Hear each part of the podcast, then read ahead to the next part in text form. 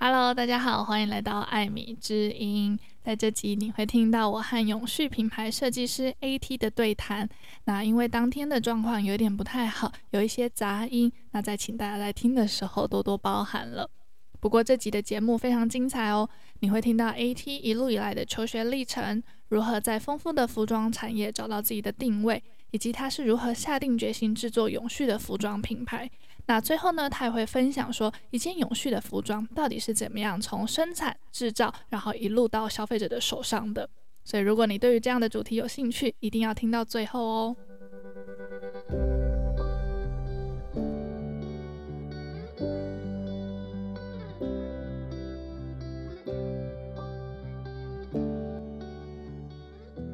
Hello，大家好，我是 AT 艾婷。然后我现在是在经营一家永续的服装品牌，然后我的呃面料主要是使用回收的宝特瓶纱或者是回收的渔网，但是因为我同样也是要用机能布来做，就是我们一般时装的部分，就是希望让一般的穿着更有舒适性这样子。嗯，OK，所以呃，AT 你本身就是念服装设计辈出身的吗？对，但是我是从大学才开始读服装设计。嗯，那可以给我们分享一下你当初就是想要念服装设计的这个机缘吗？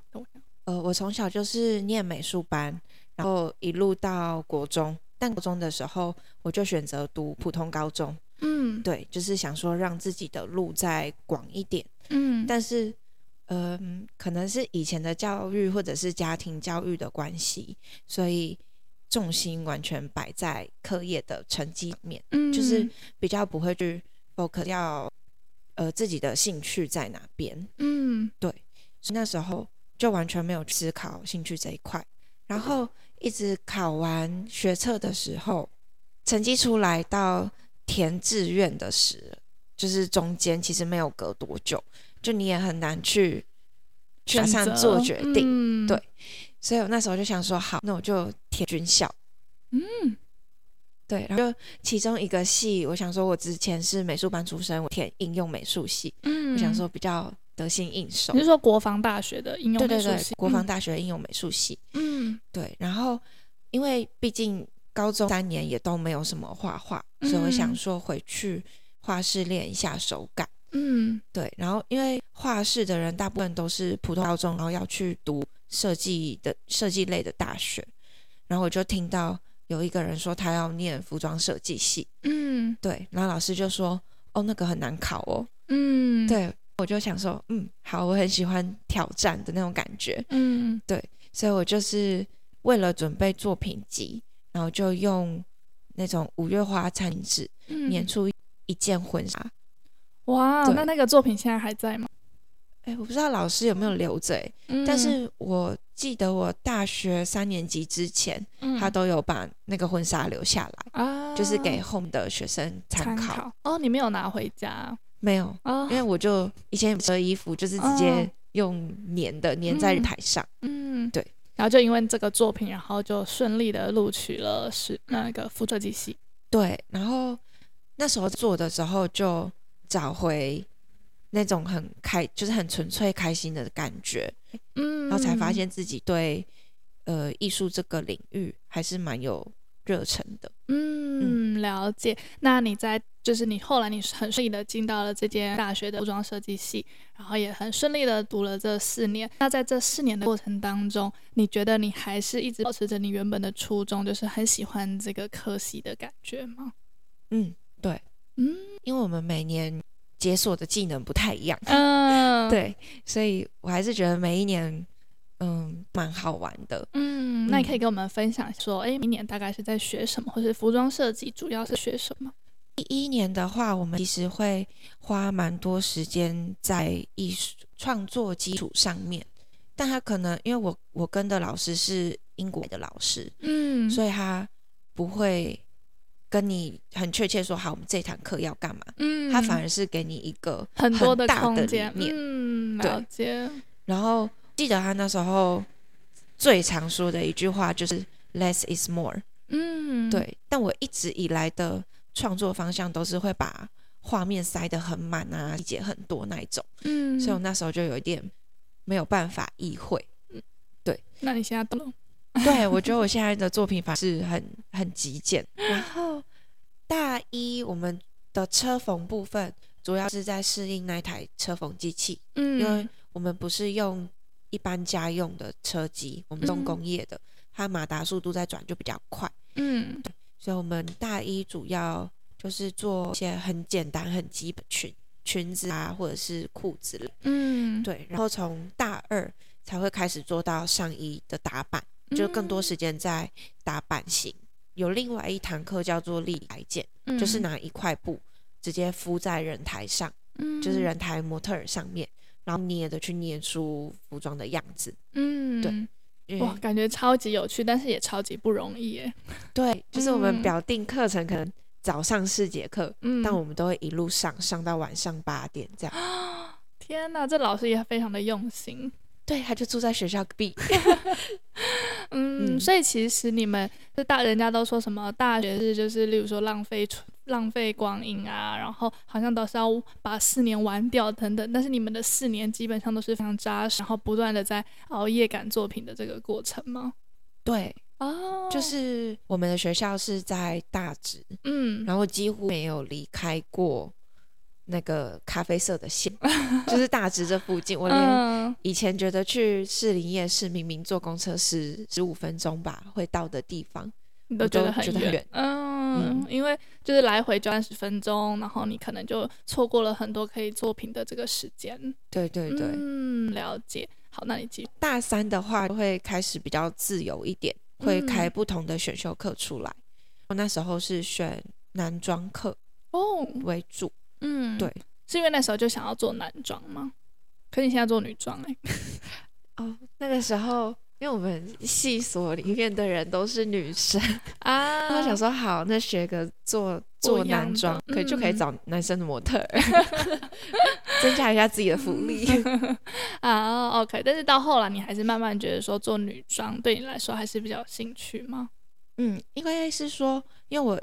一直一直都在做男装，嗯，然后到后来我就发现，哎，我我都没有帮自己做过一件衣服，嗯，跟因为我自己会做衣服，所以我去外面买或者是看看服装的时候，就会看得很仔细，嗯，然后就会很难挑到我自己真的喜欢的，嗯，或者是我不喜欢跟别人撞衫这件事情，对，OK，我们待会也会聊到 AT 后来的创业的个历程。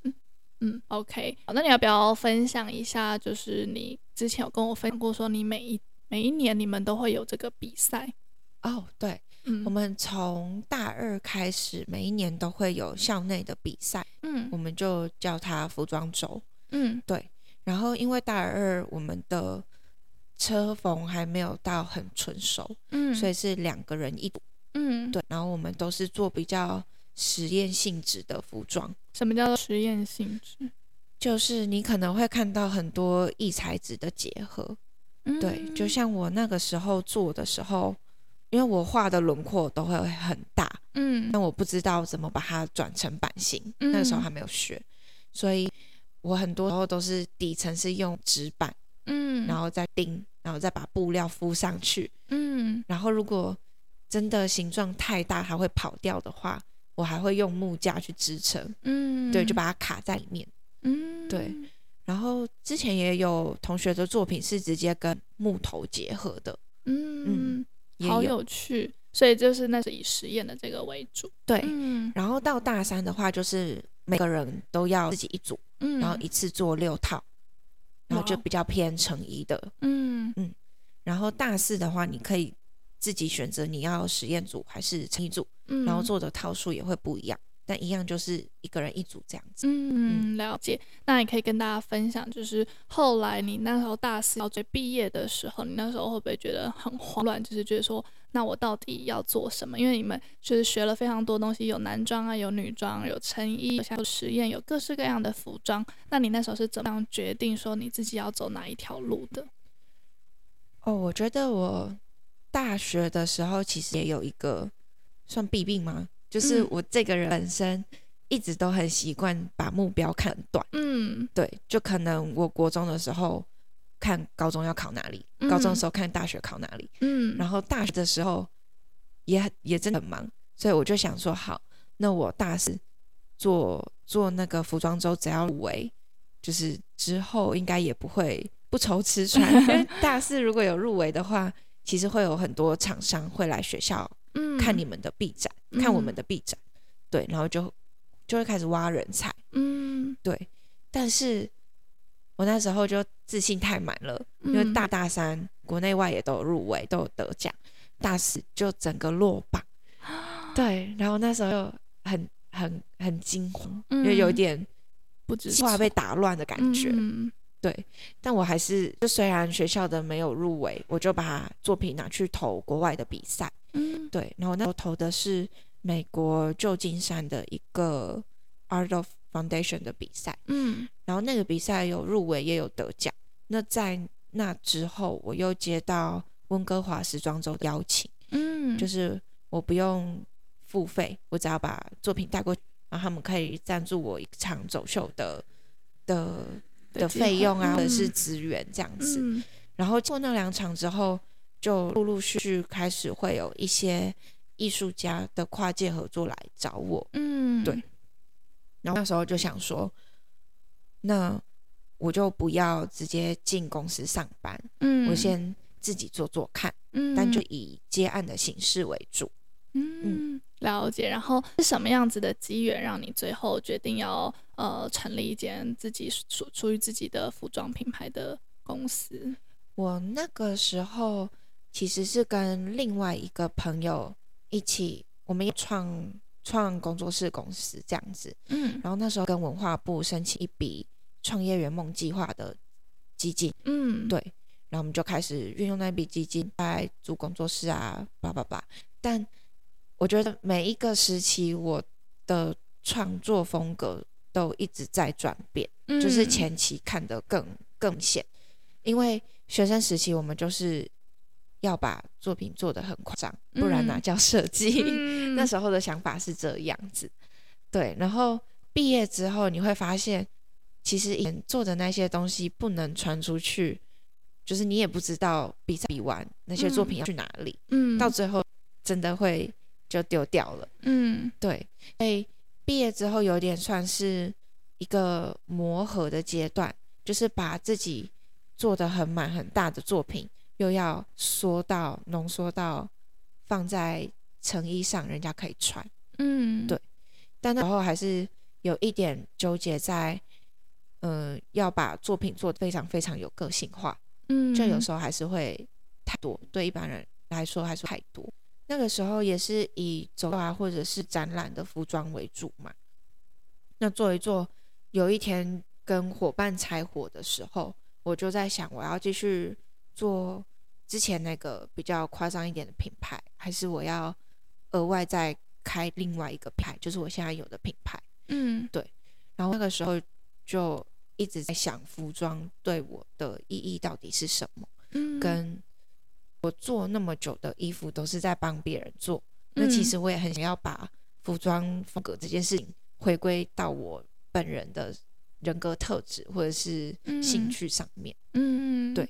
所以后来我就开始去深入的了解我可爱婷到底是谁，嗯，然后我喜欢的东西是什么，嗯，对，所以我一开始会用机能布来做，是因为我自己很喜欢户外运动，嗯，但有时候我不会去从事很那种很 hardcore 的运动，我就只是想去健走啊，爬个山或者录个音，嗯，但我就想要漂漂亮亮的，嗯，但你会发现那些机能部的服装。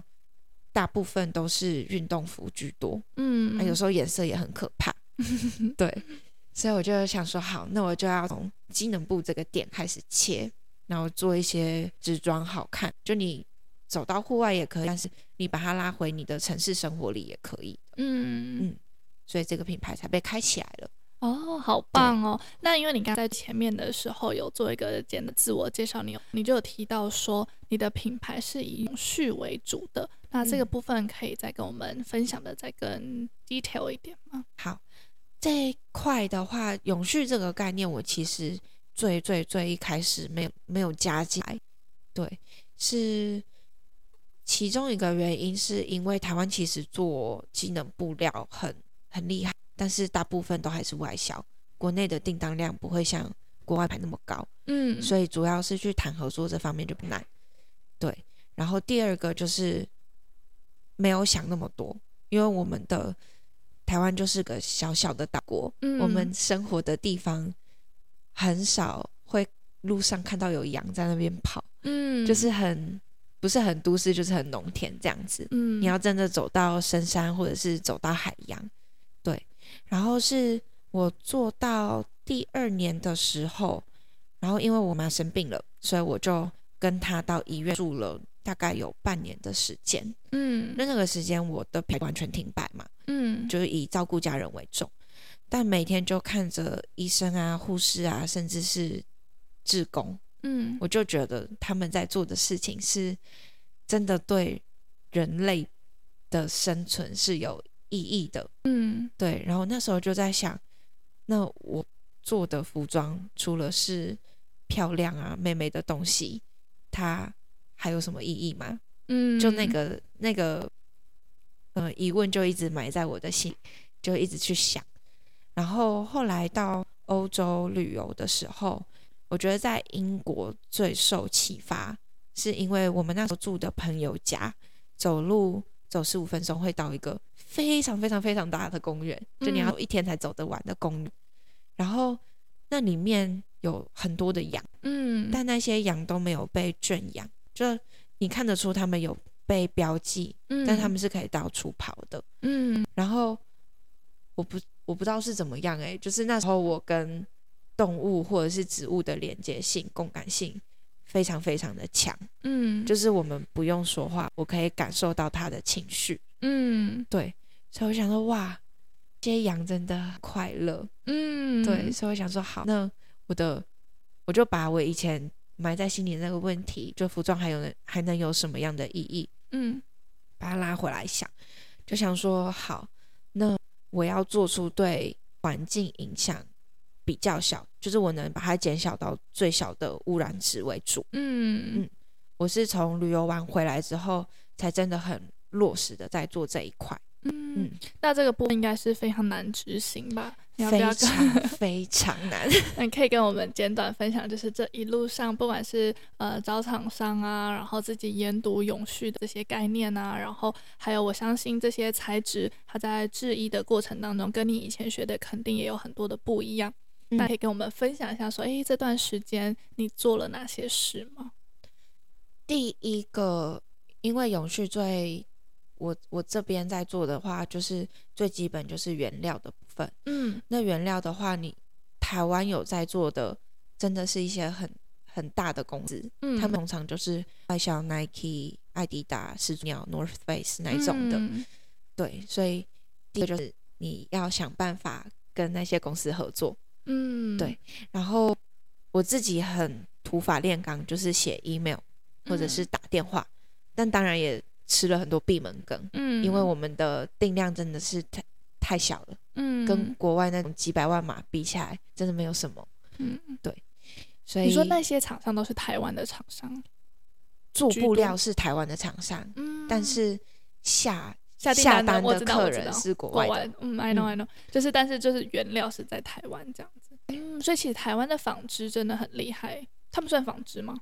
对，他们算纺织业，嗯，但是也有一些厂商，他们国台湾有厂，但也有一些厂是在东南亚，嗯，嗯。对，我之前就有听说，呃，台湾的纺织业其实真的很厉害，对对对，真，嗯，真的真的很厉害，OK，Sorry，、嗯、好，你继续，对，然后再来就是。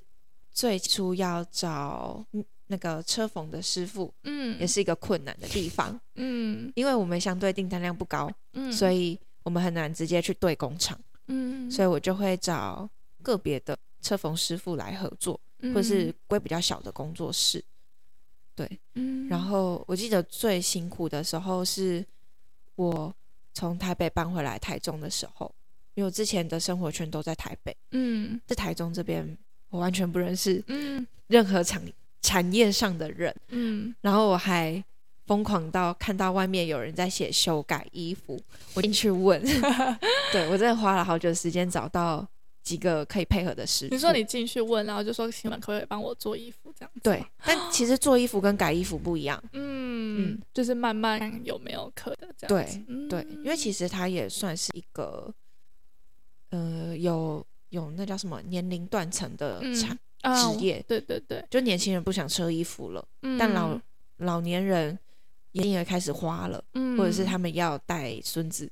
嗯，对，就是干脆收起来的。对，很多都是干脆收了这样。嗯，嗯，然后到消费者这一端的话，就是要因为台湾的永续意识普遍来说没有那么高、嗯、高强，对、嗯，所以你要花时间跟他们沟通。嗯，对，所以就这一路上就真的挺不容易的，很不容易。然后跟我们实质上在做的事情和学校教我们的事情，其实有很大的落差。嗯，对，就是都是慢慢从中学，然后而且服装啊，就是艺术这种东西，它也是一直在与时俱进，一直不断的在做改变。所以除了要做衣服，嗯、你同时你要一直不断的学习。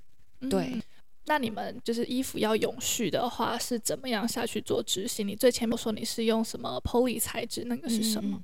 嗯，呃，因为现在的。机能布料，嗯，它大部分第一个是用你的织纹去做嘛，就是可能做一些吸湿排汗比较好吸湿排汗的布料。嗯、所谓机能布的意思就是说，还有一些功效、功性。布料，嗯、像是呃防泼水，嗯，或者是抗紫外线，嗯，然后吸湿排汗，比较基本一点的，嗯、然后到比较科技保暖、科技凉感等等等。啊、了解，嗯，好，你继续。哎，刚刚讲到哪里？呃，手机能布啊，哦，Poly，自然纤维要做成机能布也有，只是相对来说比较困难，或者是叫，我记得台湾好像只有一家真的在做自然纤维的机能布，嗯，对，就是大部分还是用 Poly。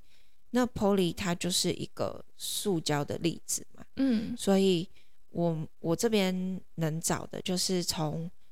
它的纱线要是回收的纱线，等于说我们喝完保特瓶，然后会回收嘛，他们会拿去回收厂压成砖，嗯，然后再送到那种清洗的地方，把它的瓶子洗干净、去标、融化，然后从做成粒子，嗯，然后有一些会从小颗粒就已经做好颜色，嗯，变成它后面不会有染整，嗯，对，就不会有废水，就是污染废水那部分，嗯。对但也有一些是环保染整或者是省水染整都有，嗯，对，你们可以去查 Blue Sign，它是一个蛮完整的系统，它是整整是整家公司到工厂到你对待员工的方式，还有环境等等，它这些都是要通过国际的审核标准，那家公司才可以挂 Blue Sign 的那种品牌，对，标牌。它算是一个标章哎，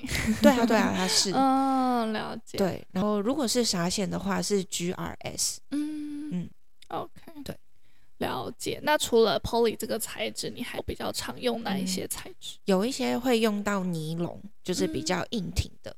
嗯，尼龙也是永续的材质，是它是从回收的鱼来的哦，嗯，OK。然后然后有一些。它可能是木鱼鳞，或者是牡蛎的壳，就比较生物的这方面。嗯嗯，太有趣了。所以我穿在身上的衣服，它曾经原本是牡蛎的壳。对啊，太酷了，太酷了。对啊，这样听你就是这样分享，其实从呃最一开刚开始的回收清洁，然后再制到、嗯、呃服装设计师手上，然后设计过后再卖给消费者，其实这个。路上其实是经过非常非常多的流程，然后也经经过非常多专业的人士的助力。其实基本上，呃，出来的你的这个售价肯定不会太便宜。那你有没有什么想跟大家分享？例如说，在消费衣服的时候，有没有一些你想要传递的一些概念？嗯、呃，第一个就是因为我觉得我自己也是这样，嗯，就是受那种。亚洲的传统概念，可能白白的才是比较漂亮啊，或者是瘦瘦高高比较、嗯、比较漂亮这种、嗯。对。但是我的，因为我自己也经历过这种身材恐慌嘛，就是很、嗯、焦虑、很焦虑的这个期间、嗯，对，然后后来就觉得不行，我觉得现在的状态，无论他是胖或瘦，至少你要爱自己现在的状态嘛。嗯嗯，所以我的服装比较多是给有一点小腹的人穿，或者是自己没有什么自信的那种身形的人穿。嗯，对，就是我觉得每一种线条它都是好看的，嗯，只是要找到对的服装。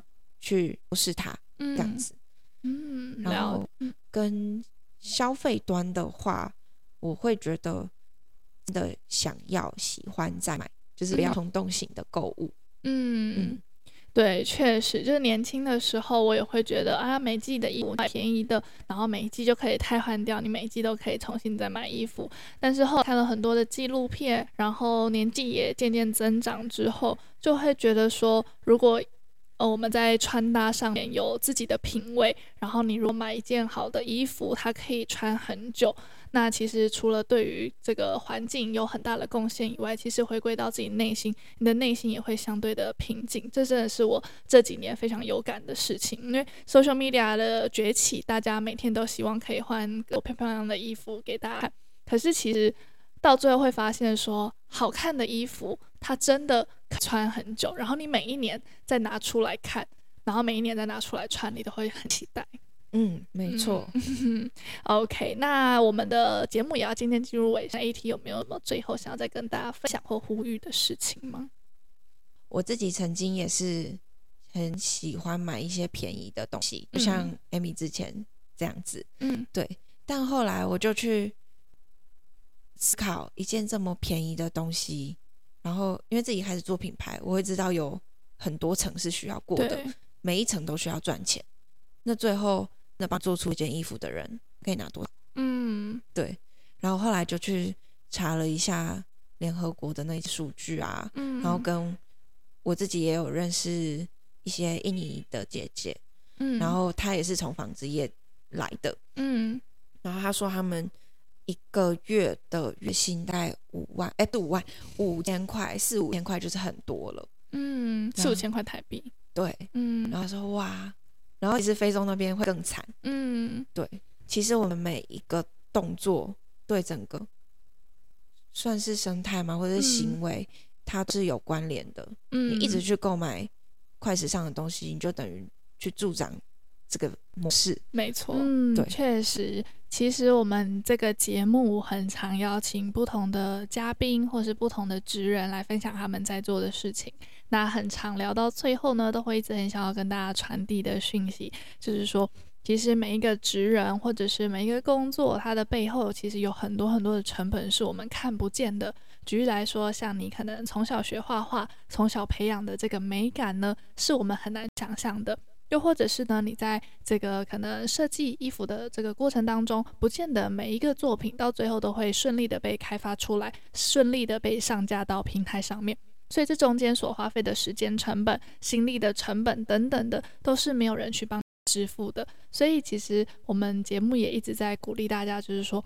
我们在消费的时候，我们不要轻易的，就是去断言说，哦，这个东西根本就是暴利呀，或者是它真的太贵了吧，等等的。当然，我觉得每个人他对于贵或者是便宜，他有他自己的一个 standard。但是如果很轻易的，就是用价格去定义说它的价值，或者是说很轻易的，就是去用它的成本来算说，诶，它到底值不值这个价值？我觉得都是对这个职人来说有些不公平。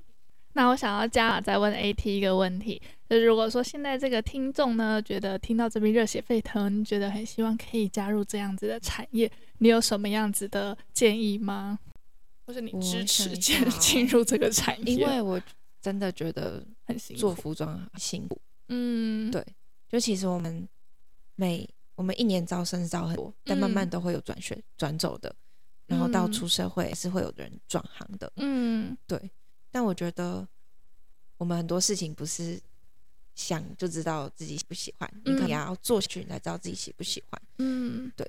那即便做了，就算发现不适合，其实未尝也不是一件好事。对啊，嗯，对对对。我记得我之前有一个集数是分享西装，我邀请一个西装爷爷来跟大家分享他的生命故事，然后他也是在这个行业四十年了。那他也说西装这个呃这个技术也是有断层的状态，就是很年轻人都不想要再学。可是其实他的这个纺织啊，或者是服装设计的这个领域，其实真的很强。